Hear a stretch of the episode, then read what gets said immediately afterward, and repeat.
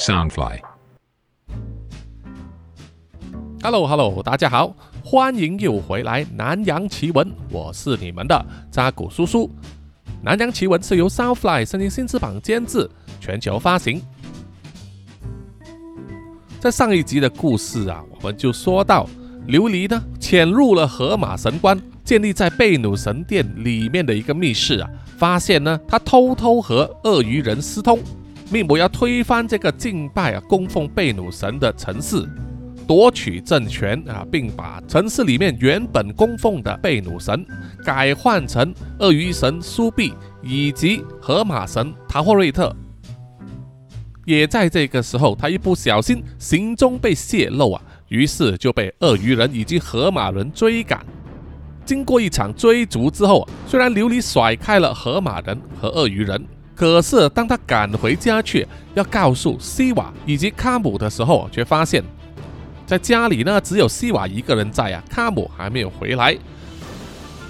在他还没来得及把话说出来给西瓦的时候啊，就被一个不明人士从他的身后啊把他打晕了，不省人事啊。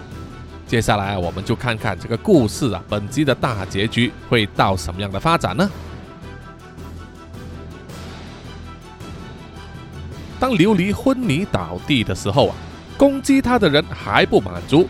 就用他的一只脚呢，不断的踩他琉璃的头部，而导致他眼角擦伤，流出了鲜血。在踩了两脚之后啊，不忍看下去的西瓦呢，冲上前来阻止了他，抱住了那只脚啊，哀求说：“求求你，求求你不要再踩了，她毕竟是我的妹妹，不管她犯了什么罪，请你从轻发落吧。”原来呢，事先赶到西瓦的家。并且偷袭琉璃的正是河马神官拉提。河马神官虽然不甘愿停手啊，但是啊也不想在这里把事情闹大，于是就对西瓦说：“你这个愚昧无知的贱民，你的妹妹亵渎了神明，犯的是死罪啊！就凭你一个人袒护得了她吗？你也想要陪她一起被治罪吗？”西瓦不停的叩头哀求说。神官大人饶命啊！我相信我的妹妹，她一向来对贝努神都很虔诚的，她不可能会亵渎贝努神的。河马神官就反问他：“那么你是怀疑我诬赖他啦？”西瓦听了更加害怕了，更用力的叩头说：“我不敢，不敢，我不敢这么说。总之，念在我们都曾经为贝努神服务的情分之上。”请你从轻发落，饶他一死吧。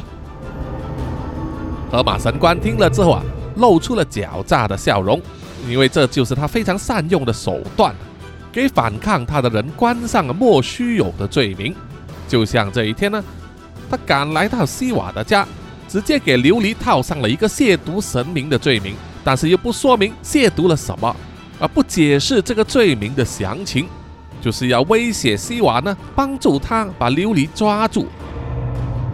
现在他得逞了，于是就命令西瓦说：“你现在马上给我把你的妹妹全身还有鸟嘴绑起来，然后一起带回去神殿，先关起来，让我好好思索一下该怎样惩罚他。”西瓦听了之后啊，以为神官饶琉璃不死啊，于是高兴的不断叩谢。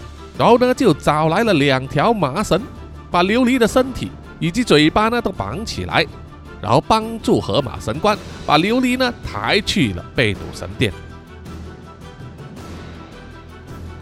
琉璃恢复意识的时候啊，朦朦胧胧的看见西瓦就在他的面前，于是啊，他想高声呼叫，可是却发现了嘴巴被绑住了，无法发出声音。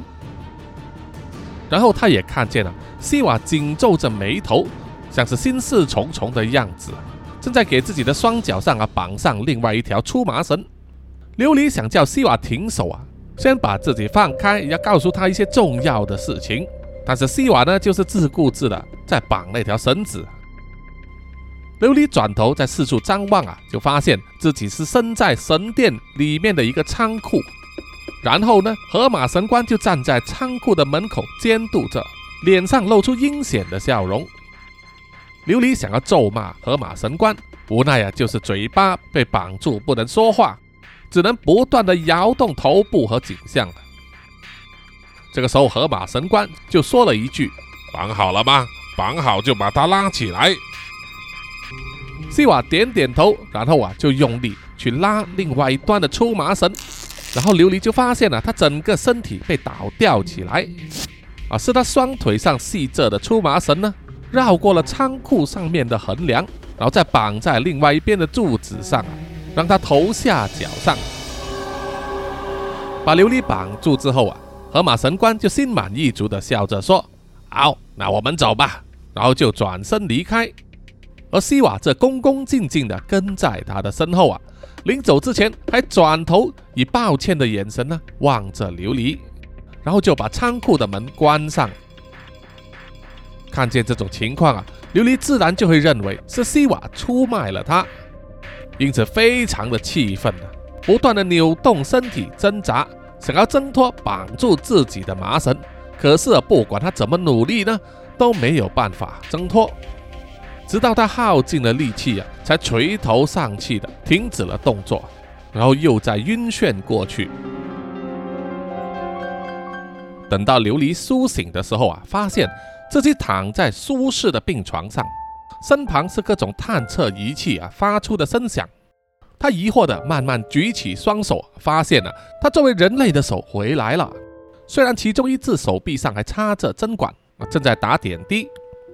然后琉璃呢又揭开了被单，看见了自己作为人类的一双玉腿啊，开心的不得了，觉得自己变回了人类啊，脱离了那个奇怪的古埃及世界。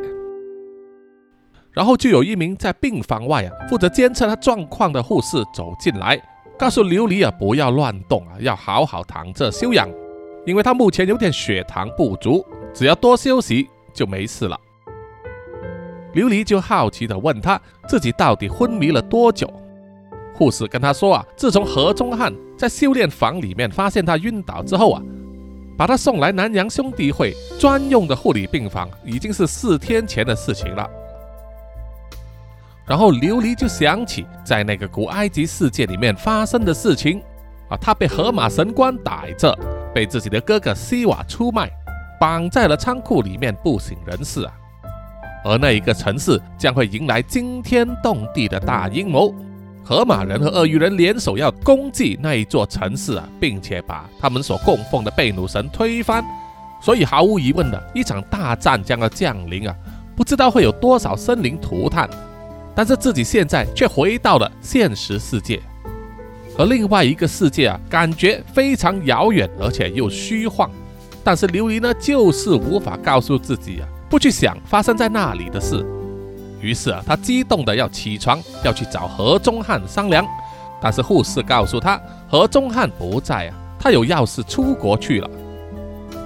而琉璃因为一时情急啊，并不想听那些理由，就是一直激动啊，朝着要离开病房。他的这个举动惹来其他护士和医生的关心。那么为了不想让情势恶化，就有几名护士啊联手压住了琉璃。然后让医生给他注射了镇静剂，琉璃的身体才慢慢的变得虚弱无力，脑袋昏昏沉沉的，又要睡过去了。不过在他的意识消失之前，他脑袋中不断呼唤着贝努神，他希望他回到这个世界之后，能够和贝努神再次取得联系。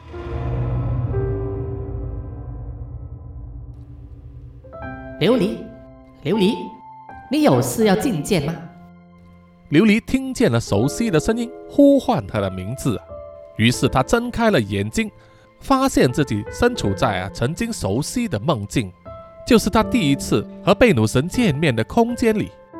而现在啊，在他面前就有一只小鸟在他面前呢，轻拍着翅膀，浮在半空中。啊，贝努神，真的是你啊！哎呀，我呼唤了你好久。现在终于找到你了，我我想说的是，我有太多的问题要问，有太多的不了解，需要寻求你的答案。贝努森点了点头，然后回答说：“我知道，你就慢慢的问吧。”琉璃整理了一下思绪啊，然后就问：“我先想问的就是，我为什么会去到那个古埃及的世界，变成了一只鸟呢？”贝努神啊就回答说：“嗯，其实你能够去到那里，完全是一个偶然，因为在之前的一段时期，你不断的在进行修炼，学习如何使用我赐给你的眷顾，或者是说你是在回忆着如何运用这些眷顾。而当你刚刚寻回记忆如何使用远端狙击之后，在还没有完全懂得掌握力量大小和调度的时候，你就贸然使用了。这样子做会对你的精神力和体力造成莫大的负担，所以你才会晕倒过去。而在晕倒的时候，你的意识和你过去在不同空间的身份重叠了，所以你才会看到自己变成了另外一个空间的人。事实上，那个也是你，只是存在于不同的时间和空间国度。琉璃听了似懂非懂啊，抓了抓头发，然后又再问：“啊，那么这算不算是我们所说的前世今生，或者是多重宇宙的概念呢？”贝努神在半空之中转了一个圈，然后又说：“总而言之，在不同的时空里面，获得我贝努神眷顾的人，就只有你，琉璃。即使在不同的时空、不同的空间，以不同的形态、不同的记忆、不同的遭遇啊，他们都是你。”这一些不同的你，在某些情况下，你们的记忆或者是身份会重叠，因此才会发生之前的事情。你去了另外一个世界，那个看起来像是古埃及文明的世界。不过我要跟你说的是，在那个世界的你，才刚刚获得我的眷顾，所以在那个世界里，你还无法和我沟通，也无法使出我赐予你的能力。无论如何，那个时空的你，所有的遭遇已经发生过了，你不必太在意的。琉璃听了之后啊，脑袋慢慢的消化了一会，然后突然想到一个重点，他就问：啊，你刚才说我在那个世界里面的遭遇已经是过去了，也就是说是不能被改变的吗？贝努神点点头。这个答案让琉璃觉得焦虑，因为在他的脑海之中呢，那个世界里面周围的都是活生生的人呐。于是他就问：那么他们的遭遇，我是指西瓦还有卡姆的遭遇。会是怎么样的呢？那个城市会遭到鳄鱼人和河马人的攻击，然后改变他们供奉的神明吗？贝努神摇摇头说：“那是已经发生过了，无法逆转的事情。你又何苦去纠结于事件的结果呢？”琉璃心中感到一股莫名的痛啊！虽然贝努神没有明说出答案，但是他自己心中可以感觉到，那个答案绝对不会有好结果的。有些没有好结果的事情啊，是不是不知道比知道还要好呢？琉璃想了一想啊，但是心中还是有一股不放弃的念头。他就对贝努神说：“贝努神大人，我自小父母双亡，由婆婆独立抚养长大，小时候的生活确实非常辛苦，有很多东西必须靠我们自己去争取。”但也有些时候，不管我怎么努力，怎么去争取，但还是得不到。每当想到这种结果，就会让我觉得心灰意冷，非常沮丧。可是我的婆婆总会对我说：“人生在世啊，不如意的事情十有八九，而且人的一生那么长，我们不应该太着重眼前的结果，而是应该为了自己的目标，持续努力再努力。”只要目标还没有达到的那一天，都不应该放弃努力。所以啊，我想说的是，虽然贝努神大人你说在那个世界所发生的事已经有了结果，可是那个结果我还没看见，所以我觉得我还可以继续努力，再努力去争取，直到既定的结果出现为止。即使那个结果真的如贝努神大人您所说，并不是好的结果。但是至少我努力去尝试过，努力去改变过，因为我知道啊，如果我没有尝试去努力的话，日后我一定会后悔的，后悔我自己为什么当初没有努力去试一试。听了琉璃的一番话之后啊，贝努神沉默了一阵子，然后回答说：“确实，人类和神明之间最大的差别就是对时间的概念。”人的一生匆匆几十年，非常有限。但是几十年、几百年，对我们神明来说，其实没有什么意义。既然你执意要去那个世界再努力一次，那我就让你去那里好好的见证吧。说完，贝努神整个身体啊发光，那个光线非常刺眼，让琉璃忍不住举起手挡在眼睛前面。但是光线依然刺眼，甚至感到有点刺痛啊！但是很快他就感觉到那股刺痛感并不是在眼睛上，而是在脸颊上。哎，琉璃琉璃，快点醒来呀，醒来呀！不断的拍着琉璃的脸颊的，还有说话的人呢，是卡姆。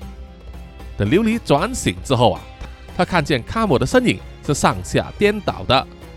原来啊，他回到了那个古埃及文明的世界里，自己的全身呢依然上下颠倒，被绑在神殿的仓库里面呢。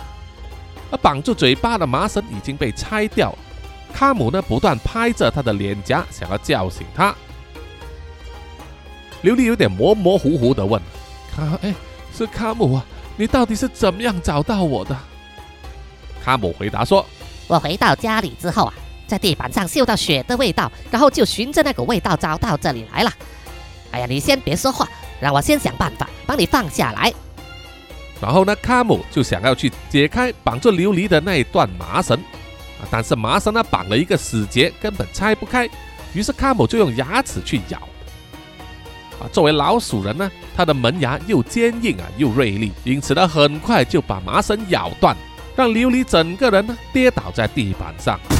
卡姆马上冲上来啊，扶起他，然后问：“你还好吧？没创伤吧？到底家里发生了什么事？为什么你会被绑在这里？西瓦又去了哪里呢？”琉璃脑袋依然是昏昏沉沉，毕竟啊，他刚刚从另外一个时空呢转移过来，还在适应当中。不过他还是想要尽快争取时间，告诉卡姆他所知道的真相。卡姆，你听我说，我发现了一件重大的事情。请你一定要帮我。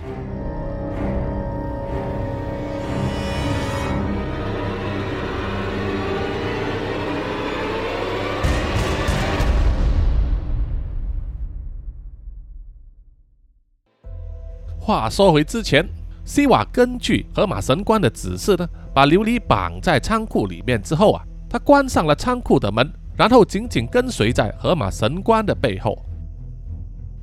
河马神官就带着西瓦呢，回到了自己的寝室。西瓦站在寝室的门口，有一点迟疑，不敢入内啊，因为他知道呢，神官的寝室是神殿的禁地。不过河马神官一再点头呢，给予批准，西瓦才放心的踏入房间内。他看见神官寝室里面的装潢如此豪华，让西瓦目瞪口呆。下巴几乎要掉到地板上了。当神官叫他坐下的时候呢，西瓦还特地啊在脚下擦得闪亮亮的地板擦了擦，确保自己没有弄脏，才敢坐下。河马神官呢摆出一副语重心长的样子啊，对西瓦说：“今天发生的事情让我觉得很遗憾啊，不过你愿意站在正确的一方，亲手协助我。”把你犯错的妹妹绑起来，对神殿表示绝对的忠诚，这一点我非常欣赏。西瓦听了之后啊，就叩了叩头，表示说：“是的，是的，请你相信我，我对贝努神的信仰是绝对虔诚，对于神殿也是绝对忠诚的。”河马神官就特地啊摆出一副怀疑的眼光注视着西瓦，然后问他。你真的是绝对忠诚于神殿吗？百分之一百绝对吗？你要知道，忠诚不绝对就是绝对不忠诚。我们神殿需要的是百分之百听命于神明，成为神明的忠实的仆人。这样子的话，有一天你才会有机会啊，就和我一样当上神官。全心全意的侍奉我们的神明。西瓦听见了自己有机会当神官，内心是非常高兴的激动啊，因此把姿态放得更低了，不住的叩头说：“神官大人，请你相信我，我真的是绝对百分之一百的忠诚的，不管你叫我做什么，我都绝对不会有一分迟疑的。”阿马神官等的就是这一句话。他拍了拍地板，说：“好，我就相信你这一句话，相信你的忠诚。然后他就在自己的口袋里面掏出了一个金币，放在地板上，然后慢慢的推到了西瓦的面前。作为你绝对忠诚的表现啊，这个金币是赏给你的。河马神官说。西瓦看见了之后啊，双眼发出不敢相信的眼光，但手还是慢慢的伸出去啊，握住了金币，把它紧紧的按在胸前，因为对他来说，这个金币啊，是他一辈子都从没有见过的数目，心中当然是非常激动和开心了。而西瓦这一点心思呢，当然是被河马神官看穿了，所以他才利用这一点。使用一根萝卜一根棒子的方法呢，把西瓦治得贴贴服服的。他知道啊，从这一刻起呢，西瓦会听从他所有的命令啊，绝无恶心。于是呢，他就转身走到去自己的床边，把藏在角落头的一个盒子呢拿出来，放在西瓦的面前。河马神官对西瓦说：“我现在有一份至关重要的任务要交给你。”你一定要给我办成，你应该做得到吧？西瓦不断的叩头说：“我办得到，办得到，请你尽管吩咐。”河马神官满意的笑了，就打开了那个盒子，让西瓦看里面的东西，是两根细长的瓶子，是用陶瓷制成的，每一个瓶子的大小呢，大概就是跟洗发精差不多。的一个瓶子呢，漆上了白色。另外一个漆上了红色，两个瓶子的瓶盖都是密封的。河马神官就小心翼翼的把两个陶制的瓶子在外面呢包上了，一起放在盒子里面的干稻草，包了几圈啊作为保护，然后装进一个布袋子里面，然后又在布袋子里面塞进了更多的稻草，直到整个布袋子呢鼓胀为止，然后把袋子绑起来。再用麻绳一头一尾的绑着，做成了一个简单的单肩背带。西瓦虽然不知道这个瓶子里面是什么，但是呢，依然安静的看着河马神官慢慢的弄着。啊，直到完成之后，河马神官就把整个袋子交给了西瓦，然后跟他说：“这个袋子里面装着的两根瓶子，白色的那一瓶是我向贝努神祈求的圣水。”能够给这个城市带来繁荣、风调雨顺，而另外一个瓶子呢，装的是太阳神拉的符咒，它能保佑这个城市不受外敌的侵害和滋扰，保证全民安康快乐。西瓦听得似懂非懂啊，只是不断的在点头，他也不会去问了，为什么河马神官会得到太阳神拉的这个符咒。河马神官呢，就把整个单肩背带给西瓦戴上，然后跟他说：“我已经向贝努神祈求，结合太阳神拉的力量，为这座城市布下一个结界。只要你带着这个袋子去到我们城墙的大门下，然后使出你全部的力气，把这个袋子砸向城门，让袋子里面的圣水和符咒合而为一。”撒在城门上，那么这个结界才会形成。事成之后啊，希瓦尼就是保佑这个城市安全、稳定、繁荣的大功臣了。到时我就会向政府的官员，向他们美言几句，给你丰厚的赏赐，而我也会让你升任成为这座神殿的副神官。西瓦听了之后啊，双眼发亮啊，像是已经梦想到自己啊，在事成之后获得大量的赏金啊，金光闪闪的金币，不再住在黄土屋里，而是住在豪华的木屋子，吃好穿好，并且成为神殿的副神官，受万民所爱戴啊！哇，那种美好景象让西瓦几乎沉醉了。河马神官看得出来，也不说破。只是微微一笑啊，然后跟西瓦说：“这个任务我只能交给我最信任的人来做，就是你啦。而你必须在今天晚上深夜的零时给我完成，不得有误。西瓦听了，马上叩头啊，信誓旦旦的答应了下来。没有问题的，神官大人，一切都包在我的身上。我一定会在今晚零时之前赶去城门下，把任务完成的。河马神官笑了笑啊，然后说：“嗯，很好。距离现在到零时还有大概三个小时，虽然时间有点紧迫，不过你现在出发的话还是赶得及的。”西瓦于是啊，马上站立起身，做了一个九十度弯腰的鞠躬，然后说：“知道了，神官大人，我现在就出发，保证不会耽误的。”河马神官笑了笑啊，挥了挥手，示意西瓦离开。于是西瓦呢，马上转身飞奔走出了寝室，只留下河马神官拉提法一个人在房间开怀的笑了起来，并且给自己倒了一杯酒。喝了一半之后，河马神官就打开了机关，走下了地道，去到了密室。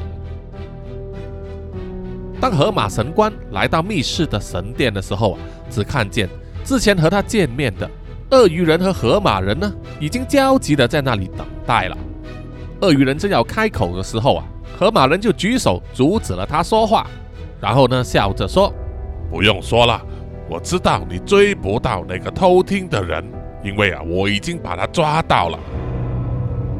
鳄鱼人和河马人听了之后啊，都大为惊奇。啊，他们两个人追了他几条街，怎么反而会被河马神官先抓到呢？河马神官喝了一口酒啊，说：“那个跑进来偷听的家伙，是我神殿里面刚刚聘请来的一个侍从，无足轻重。我已经把他抓了，然后绑在仓库里面。”你们要怎么样处置他，悉随尊便。不过建议我们的计划已经被人偷听了，不知道啊他在逃跑的期间有没有向任何人泄露过。为了安全起见，我们之间的计划必须提前进行了。鳄鱼人听了很惊讶，就说：“提前进行？你是说马上就要动手吗？”可是我的军队都还没完全准备好呢。河马神官啊，笑着说：“不必派大军来，只要派一支精锐的小部队进入城后，我会在约定的地点接应他们，然后直接带他们进入这个城市啊最高级别管理人的住宅，把他抓起来。那么这个城市啊。”就等于是落入我们的手中了。鳄鱼人和河马人听了之后啊，互相对视了一眼，似乎对这个提前进行计划呢信心还是不足。河马神官又补充说：“兵贵在精而不在多，而且这一次是奇袭，一定能达到啊意想不到的效果。我已经派了另外一个小侍从。”前去城门那里啊，只要到达今天晚上零时，他就会在那里把门打开，届时你的骑兵就可以趁虚而入，剩下的就看你们表演啦。听完了这一番话之后，鳄鱼人和河马人呢啊被说服了，点点头，齐声站好，然后知道啊接下来他们剩下的时间不多。于是马上就要从密道离开，赶回去通知他们的人呢，准备派出一支精锐的骑兵呢前来突袭。河马神官看着鳄鱼人和河马人离开之后啊，心情感到非常舒畅啊，口中一边吹着哨子，一面把手中的酒呢喝完，然后慢慢的走上楼梯，准备回到自己的寝室，好好的迎接今天晚上的大变动了。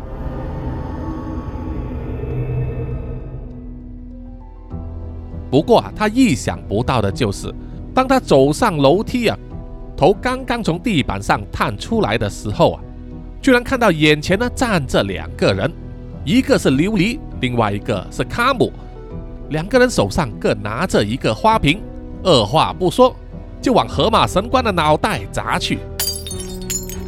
啪啷一声呢，两个花瓶都碎裂了，河马神官的脑袋啊遭受了重击。一阵晕眩啊，整个身体失去了平衡，就往后滚下了楼梯，最后整个身体呢躺在地底下的密道上，全身疼痛啊，一时之间呢都无法移动四肢。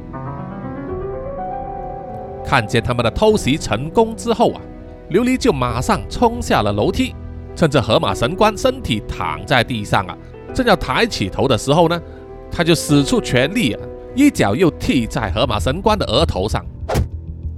虽然琉璃使出了全力啊，不过因为呢，他现在的身体是鸟类的身体，肌肉的力量很有限啊，而且河马神官呢体型巨大，身体啊相当的耐打。所以他只是哀呼一声啊，并没有晕倒。然后呢，卡姆啊就随手拿起了一个用木头制成的坐凳啊，冲下了楼梯，一把就坐在河马神官的胸前，然后高高举起那个板凳啊，又砸在他的脑袋上。板凳被打得四分五裂，河马神官的额头也肿了一大块，还流出血来，双眼翻白，但是依然还没有到昏迷的时候。不过对琉璃以及卡姆来说啊，已经做得差不多了。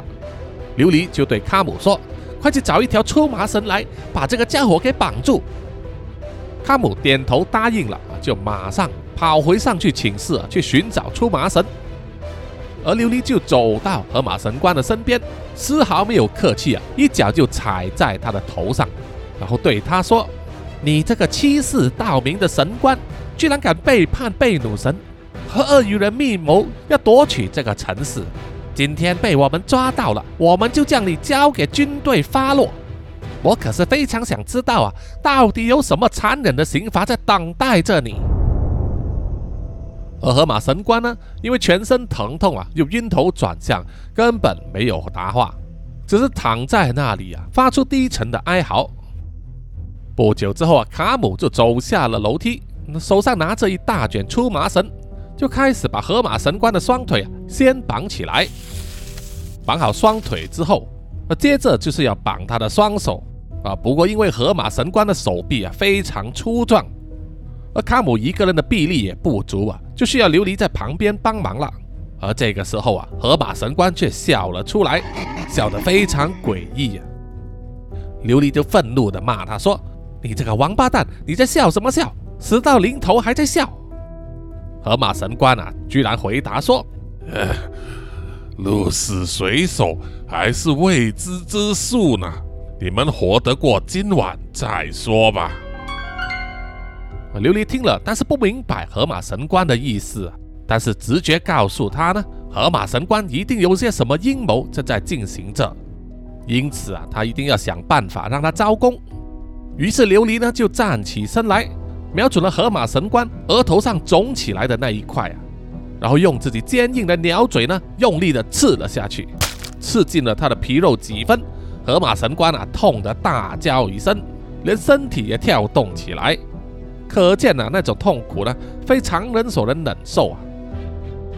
琉璃心想这一招很有效，于是就问说：“你到底在计划着什么？给我老实说出来。”河马神官没有回答，只是一直在哀叫啊。于是琉璃呢又往同样的地方再用力的刺了一次，这一次啊有血喷了出来。河马神官更是痛得身体抽搐啊，双眼飙泪。琉璃这一次啊用非常严肃的口气对他说：“我再问一次，你的计划是什么？快老实告诉我，不然我接下来就瞄准你的眼睛。”刺完你的眼睛还不说的话，还有你的耳朵和鼻子，我告诉你，我一定有办法让你求生不得，求死不能。啊，这一番恐吓的话呢，都是琉璃啊从犯罪电影里面学回来的台词。终于，河马神官服软了，他说出了自己把两个瓶子交给西瓦带去城门的事情。琉璃就问了：“你交给西瓦的那两个瓶子里面装的是什么？”是要给鳄鱼人通风报信的烟火吗？河马神官摇摇头，说出了真相。结果吓得琉璃和卡姆呢脸色惨白。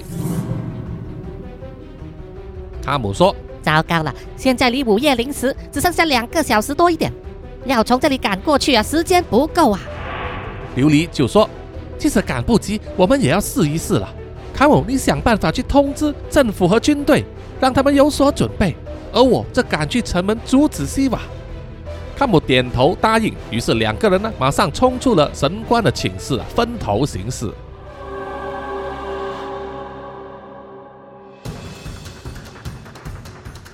虽然工作已经分配好了，而康姆也给琉璃呢指引了方向，告诉他城市的城门呢在哪里，但是没有确切的告诉他呢从神殿赶过去需要多久的时间。不过即使知道了，琉璃也不管了。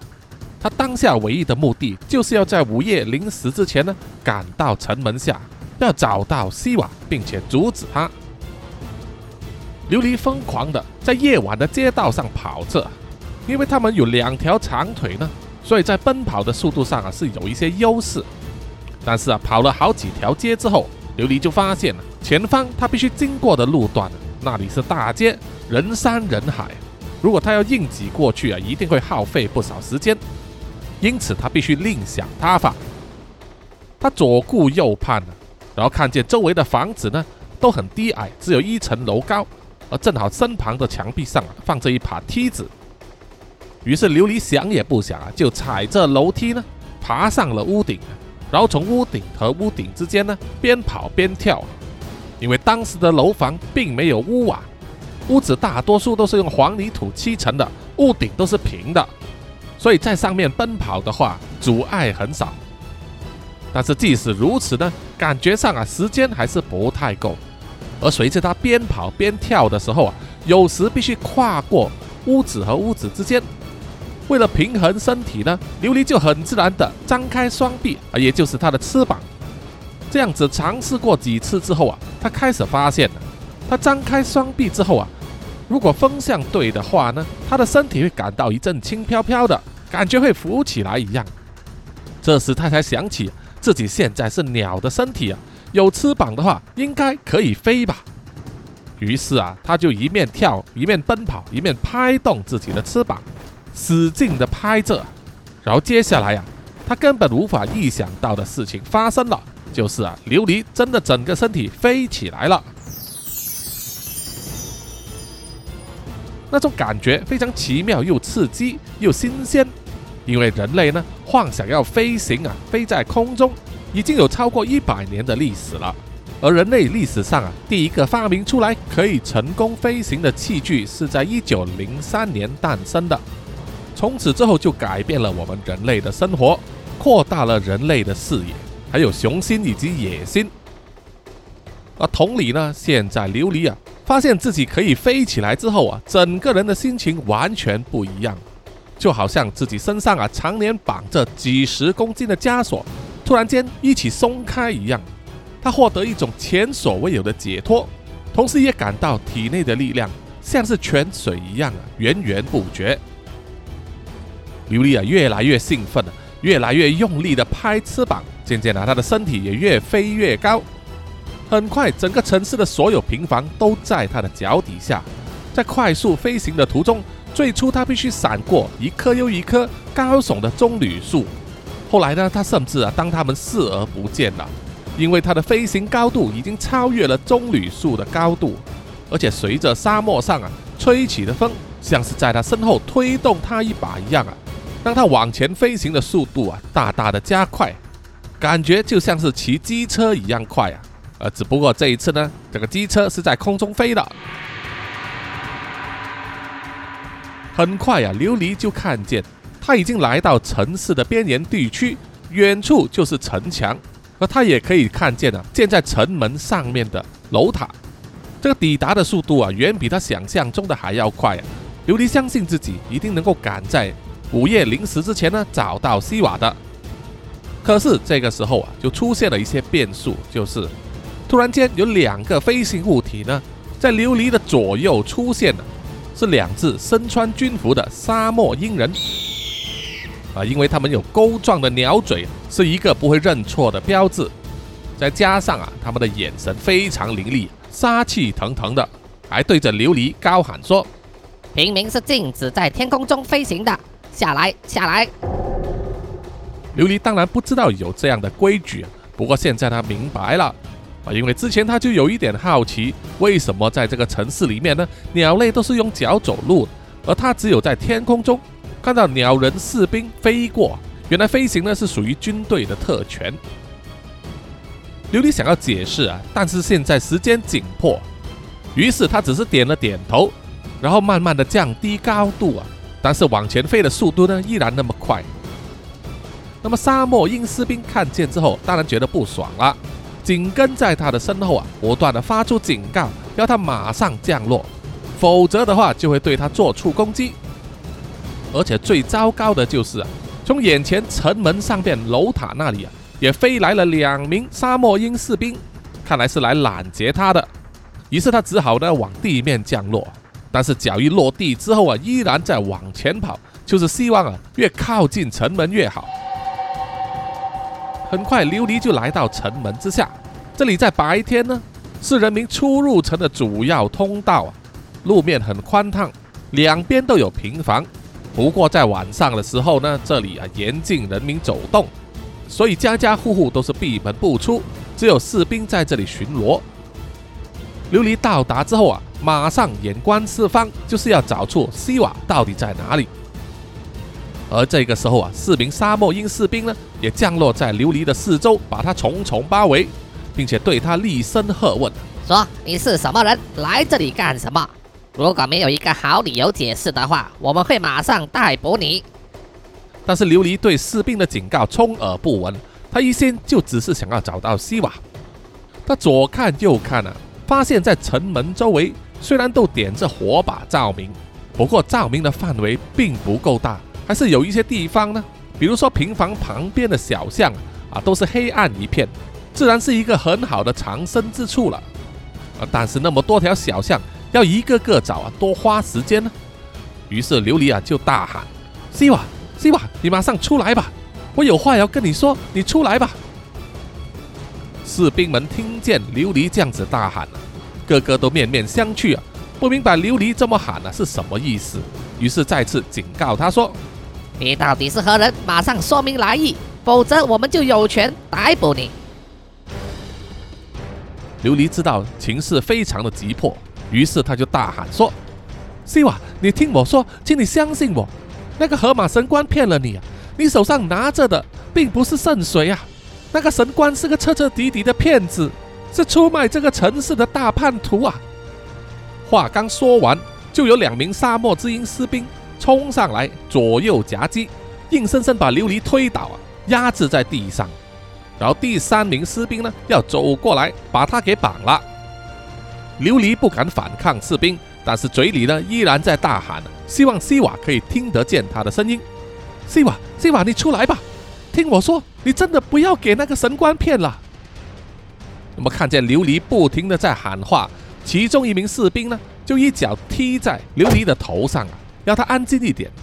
不过琉璃呢，依然非常的倔强，依然向着西瓦喊话，因为他知道这一次呢，关乎整个城市的人的生命，他受一点小伤根本算不了什么。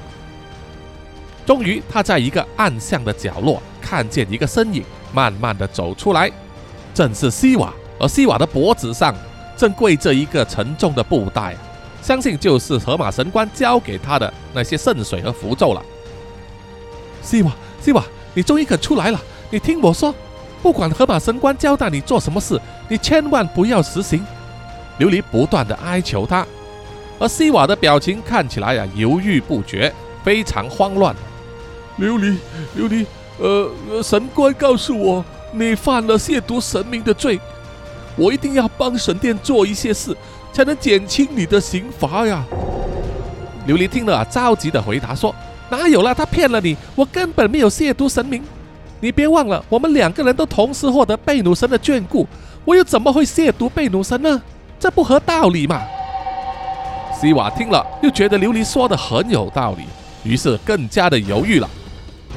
那么，当三名沙漠士兵压制着琉璃的时候啊，剩下另外一名呢，就转向了西瓦，来问他为什么深夜来到城门，到底是想要干什么？西瓦一时之间呢，不知道该怎么回答，吞吞吐吐的，更让士兵呢有了怀疑之心，因此啊，慢慢的向他靠近了，想要随时出手逮捕他。就在这个时候啊，城门上面的楼塔呢响起了钟声，那是城楼上的一个规矩，每到晚上午夜零时的时候，镇守城门楼塔的士兵呢，就会敲钟作为一个提示。这个钟声清脆又明亮，但是在这个时候啊，带来的却是非常危机的一刻。原本畏畏缩缩的西瓦，现在听见了钟声之后啊，整个人硬直了，好像中了邪一样。然后他就解下挂在身上的那个布袋，咬在口中，右脚向前踏步啊，准备冲往城门。在那一刹间，琉璃就好像身处于慢动作的世界，一切都像是比平时慢十倍的时间来进行，每一个细节他都可以看得清清楚楚。可是想要阻止呢，也得花上十倍的力气。琉璃对着西瓦大喊：“不要啊！”不要做啊！但是西瓦就是充耳不闻。当沙漠鹰士兵冲向西瓦的时候啊，伸出了利爪想要抓他，而西瓦拍了拍翅膀，纵身一跳，闪过了士兵的抓捕，然后奔向了城门。琉璃再也忍耐不住啊！突然之间，像是发出了前所未有的力气，双脚一蹬，把压制在他身上的那两名士兵呢推开。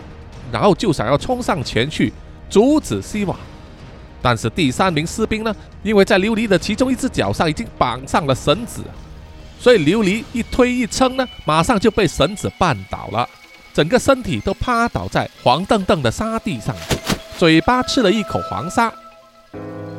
然后啊，他就看见西瓦冲到了城门前，然后脖子一扭，使出了全部的力气啊。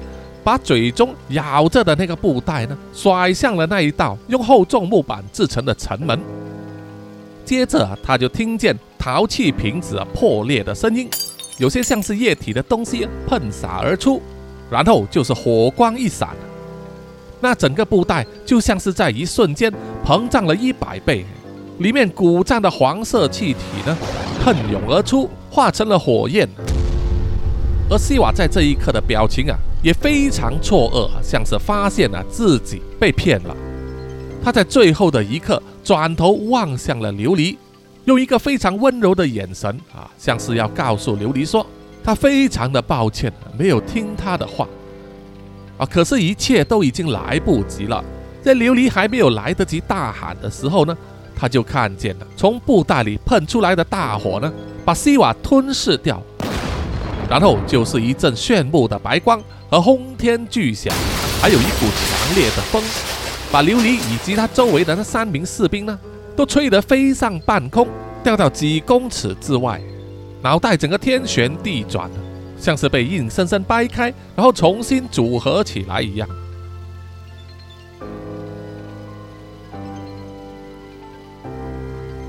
在模糊的意识之中，琉璃听见了贝努神的说话。我说的没错吧，琉璃？既定的事实已经发生，你是无法改变的。虽然对于另外一个时空的你来说是一段沉痛的记忆，你既然有了这次记忆的交叠，希望你也能够从这一次的事件里面学到经验和教训，那就足够了。接着啊，贝努神的声音渐渐的远去，即使琉璃呢一直在呼唤他，贝努神再也没有回答了。等到琉璃睁开眼睛的时候啊，她看见眼前的人正是她的婆婆。啊，琉璃发现她又回到了现实世界，躺在病床上，而坐在她的病床旁边呢，正是她在这个世界上啊唯一的亲人啊，她的婆婆。啊，婆婆正在温柔地握住她的一只手，轻轻抚摸她的头发，在安慰她。婆婆问啊，为什么琉璃会突然间哭了起来？这个时候，琉璃才发现呢，自己的眼角流出了泪水，相信是因为啊，在那个世界所发生的事件啊影响的。为了不想让婆婆担心呢，琉璃摇摇头说她没有事。不过婆婆还是非常善解人意啊，她站起身，坐在床边，把琉璃拥进怀抱之中，轻轻拍她的后背啊，跟她说没有关系的，你要哭也可以。婆婆在这里啊，一切都会好的。听见婆婆的安慰之后啊，琉璃的泪水再也忍不住啊，就在婆婆的怀抱之中哭起来。这短短的几天呢，她经历了很多事情学到了很多东西，同时也像是在一夜长大了，身心灵都提升到了另外一个境界。虽然这个提升的过程呢是带着悲痛的，不过人就是如此，长期处于快乐之中其实是一种麻醉啊，所以内心应该常常对自己提出警惕，来应付这个世界上啊各种各样突如其来的转变了。好，本集的南洋奇闻故事啊就到此结束了，谢谢各位听众的收听。有什么意见或者是留言的话，欢迎到南洋奇闻的 IG、YouTube、Apple Podcasts、Mixer Box，还有 Pogo FM 啊，给叔叔留言点赞啊，谢谢大家。啊，如果经济许可的话呢，也可以买一杯咖啡呢，赞助叔叔哈，让叔叔继续做好这个节目。最后呢，请让叔叔啊感谢所有赞助的听众们。首先是南洋探险家 Jimmy Chin、苗疆杀人蛙陈忠杰以及许志伟，然后是南洋侦查员二四公园图子 Ralph 布一直该 Sandy Lee 真爱笑三十三 Kinas 蔡小桦朱小妮李承德苏国豪洪新志林家达 Toy J 刘舒雅以及范嫣令。然后下一批呢是南洋守护者许玉豪。脏话的 Emma、林奕晨、玉倩妈咪，还有 Forensic 叶，最后一批就是南洋信徒黄龙太子妃、苗疆杀人蛙、西里子、林以乔、吴大佩、吴大豪、筛利、飞蟹、本我无心、潘琪、张新芳、萧毅、林宏杰以及许志伟，谢谢啊，谢谢大家的赞助，谢谢你们的支持，我们下一集再见啊，拜拜。